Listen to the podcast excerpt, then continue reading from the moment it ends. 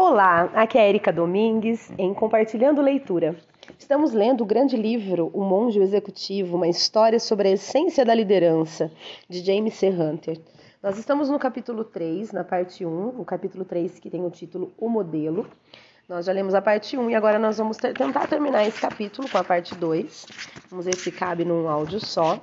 E, nós, e só para relembrar, é, o, o Simeão né, está dando uma aula para os participantes do retiro e estão falando sobre os grandes nomes, né? Então eles terminaram, o nosso, nosso último áudio terminou falando sobre Gandhi, já falou sobre Jesus. Então agora nós vamos continuar, tá bom? Então continuando, e agora é a treinadora quem vai falar. Uh, após o. Só para relembrar certinho aqui, após o, o. Acho que foi o Simeão mesmo, é o Simeão falar a respeito de Gandhi, né? Uh, aí a treinadora chamou a palavra e disse o seguinte: E não se esqueça de Martin Luther King, a treinadora acrescentou. Eu fiz minha tese sobre ele na faculdade. Poucas pessoas sabem que King foi à Índia, no final dos anos 50, para estudar os métodos de Gandhi. O que ele aprendeu causou grande impacto no movimento dos direitos civis no, próprio, no princípio dos anos 60. Eu era uma garota no início dos anos 60, observou a enfermeira mas sei que no sul os negros tinham que se sentar na parte de trás do ônibus, em setores especiais nos restaurantes, se é que o restaurante os receberia. Beber em bebedouros separados e suportar humilhações ainda piores. Acho difícil acreditar que esse tipo de discriminação de fato existiu. O sargento disse vagarosamente. E isso foi cem anos depois da Guerra Civil. Imaginem aquela guerra: americanos matando americanos. Acreditem ou não, perdemos mais americanos naquela guerra do que nas outras guerras juntas. E, no entanto, todo o poder, sangue e sofrimento daquela guerra não mudaram a situação cem anos mais tarde, a enfermeira salientou. Se uma pessoa branca entrasse num ônibus e todos os assentos estivessem ocupados, uma pessoa negra teria que ficar em pé e ir para o fundo. O Dr. King, Chris continuou, reconheceu que não tinha poder para fazer nada a respeito disso. Mas, como Gandhi, acreditava que se sacrificando pela causa, ele poderia chamar a atenção da nação para as injustiças que os negros suportavam. Alguns, como Malcolm X e os Panteras Negras, tentaram contrapor poder ao poder. A genialidade do Dr. King consistiu em afirmar que podia conquistar direitos civis para os negros sem usar violência. Muitos riram dele também. O caminho de King foi difícil, a diretora disse. Ele sofreu incontáveis ameaças de morte, de violência à sua família, passou tempo na prisão por sua desobediência civil e até sua casa e sua igreja foram bombardeadas. E vejam o que o Dr. King e o movimento dos direitos civis conseguiram em poucos anos, a treinadora acrescentou. O Dr. King foi o homem mais jovem a ganhar o Prêmio Nobel da Paz. Foi o homem do ano da revista Times, o primeiro negro americano a receber essa distinção.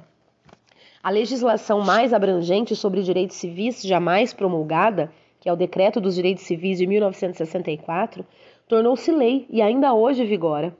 Entre muitas outras conquistas, um homem negro foi indicado para a Suprema Corte do país. E os negros, a enfermeira comentou, não tiveram que se sentar no fundo dos ônibus ou beber em bebedouros separados e puderam sentar-se no balcão dos restaurantes. É impressionante o que King conseguiu sem recorrer ao poder. Depois de alguns momentos de silêncio, o pregador suavemente observou: Acabo de lembrar uma coisa. Johnny Carson, o famoso entrevistador da TV, uma vez comentou que havia somente uma pessoa sobre a qual ele jamais poderia contar uma piada. Essa pessoa era a Madre Teresa de Calcutá. Eu vou ter que parar a leitura. A minha cachorra, a Belinha, a Belinha, ela tá é, assustada com o barulho de uma sacola que tá fazendo aqui no chão. Começou a ventar e a sacola do nada começou a correr para lá e para cá e ela tá correndo atrás da sacola. Tá muito engraçado. Deixa eu tirar isso dela para ela, não, pra ela parar de latir. Só um instantinho, já volto em num piscar de olhos. Prontinho. Não falei que era num piscar de olhos? Vou retomar aqui o, parágrafo que eu estava lendo, né? O diálogo. Uh, o pregador que estava observando, né? Ele disse o seguinte: Acabo de lembrar uma coisa.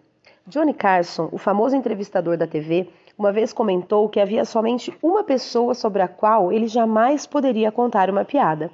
Essa pessoa era Madre Teresa de Calcutá, e era impossível fazer uma piada a respeito dela. Agora diga-me, por que era impossível? Estou certa de que é por causa da enorme influência que ela teve sobre este país e sobre todo o mundo, a treinadora respondeu. E como você supõe que ela obteve toda essa autoridade? O pregador continuou. Aquela mulher serviu. A enfermeira respondeu simplesmente. Aí senti vontade de falar. Agora é o nosso personagem aqui, o John.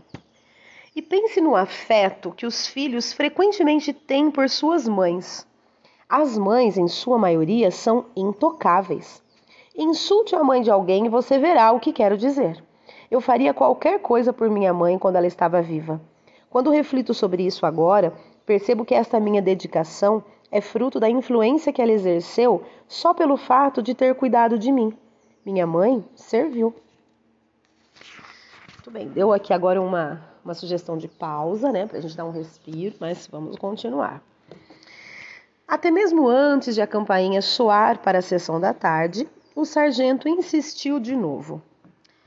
Compreendo como a influência, a autoridade é construída a partir do serviço e talvez do sacrifício pelos outros. Mas como isso se traduz no mundo do trabalho, ou mesmo em minha casa?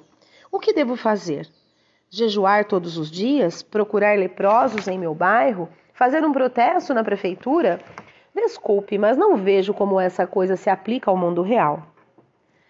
Obrigado por admitir sua dificuldade, Greg, Simeão respondeu. Se você está sentindo dificuldade em entender, estou certo de que os outros também estão. Antes do almoço, nós discutimos alguns exemplos históricos de autoridade para ilustrar a questão. Mas não é preciso ser personagem histórico para construir autoridade. Nós a construímos sempre que servimos aos outros e nos sacrificamos por eles. Lembre-se, o papel da liderança é servir, isto é, identificar e satisfazer as necessidades legítimas. Nesse processo de satisfazer necessidades, será preciso frequentemente fazer sacrifícios por aqueles a quem servimos. Você está certo, Simeão, a diretora concordou.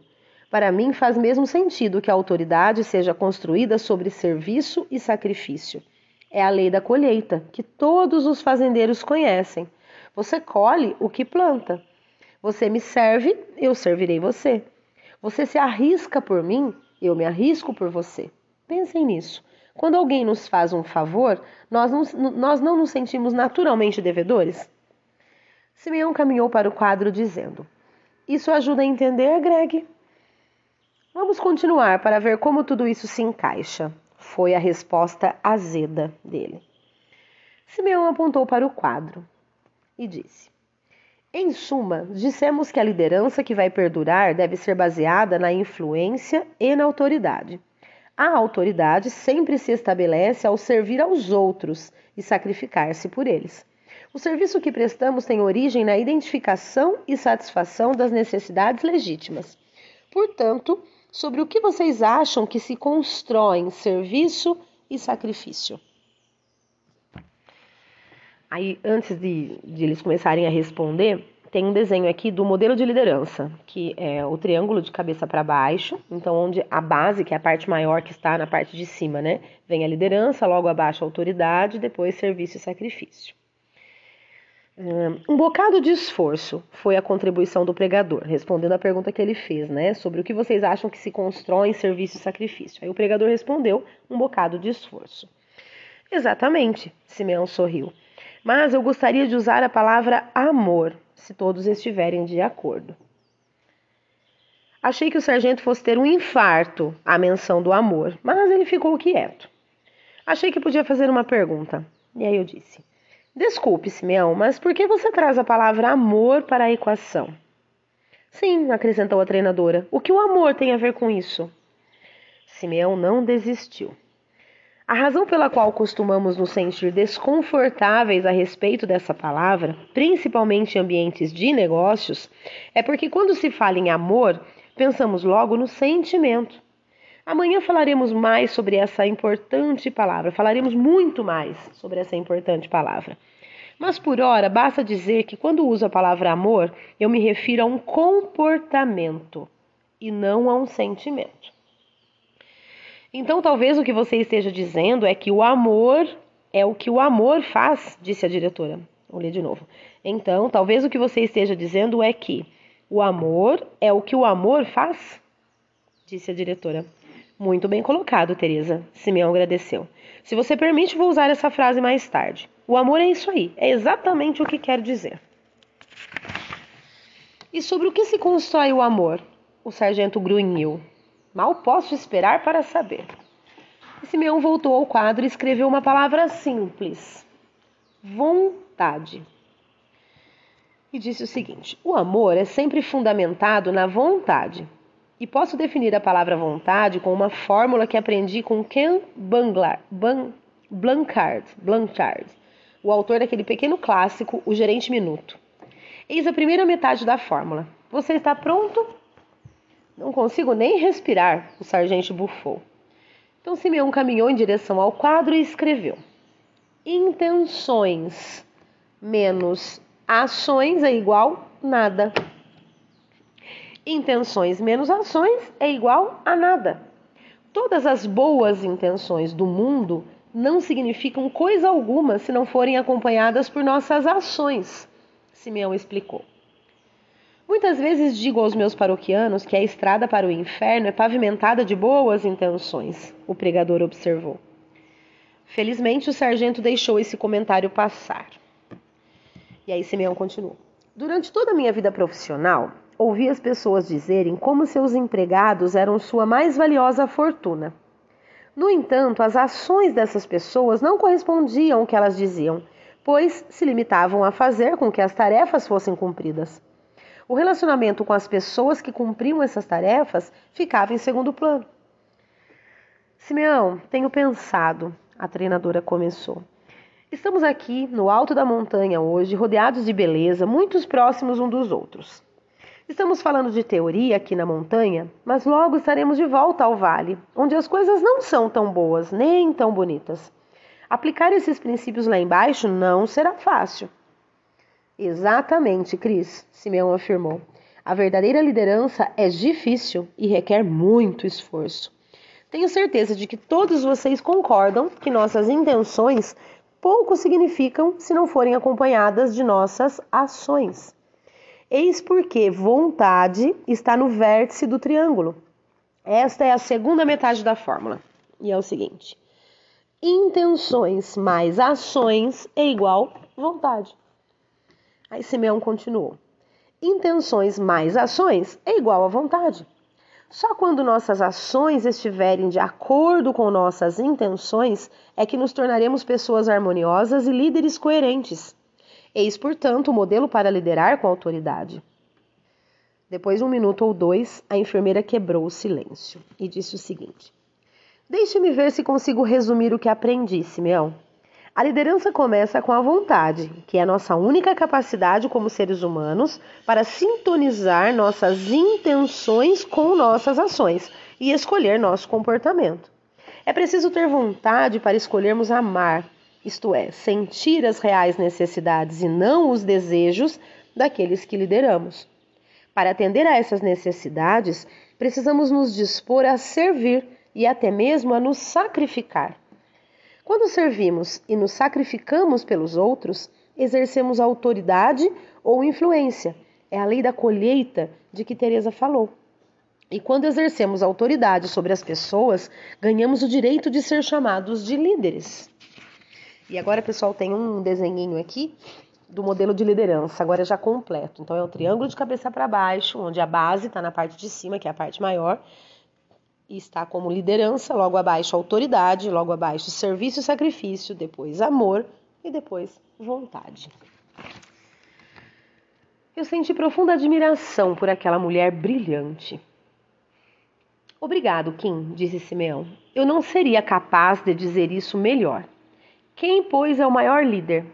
Aquele que serviu mais. Outro paradoxo interessante. Parece que a liderança se reduz a uma definição de quatro palavras, comentou a diretora excitada: identificar e satisfazer necessidades. Até o sargento balançava a cabeça afirmativamente quando terminamos o trabalho naquela tarde. Uau! Terminamos o capítulo 3, o modelo, com toda essa, essa riqueza né, de conteúdo aqui que a gente acabou de ler falando sobre grandes nomes, né, que dão realmente aí são exemplos e modelos de liderança e autoridade, de influência. É, e que maravilhoso que é a gente relembrar, né? Porque todos nós conhecemos todas essas, essa, esses personagens, essas pessoas as quais o autor citou. Mas é muito bom a gente é, realmente reforçar, né? Isso que a gente já sabe, porque meu Deus, como isso faz diferença realmente na vida da gente. Que a gente continua no nosso dia a dia frenético, né, como a gente tem tido nesse mundo louco que a gente está vivendo, com uma velocidade absurda, que eu acho que os grandes conceitos, as grandes coisas que nós aprendemos ao longo da vida vai se perdendo, a gente vai esquecendo, né? Mas é importante que a gente retome e a leitura traz isso pra gente. Bom, então é isso, pessoal. Esse foi o capítulo 3, o modelo. Espero que vocês estejam gostando do livro. Um grande abraço a todos e até o próximo áudio.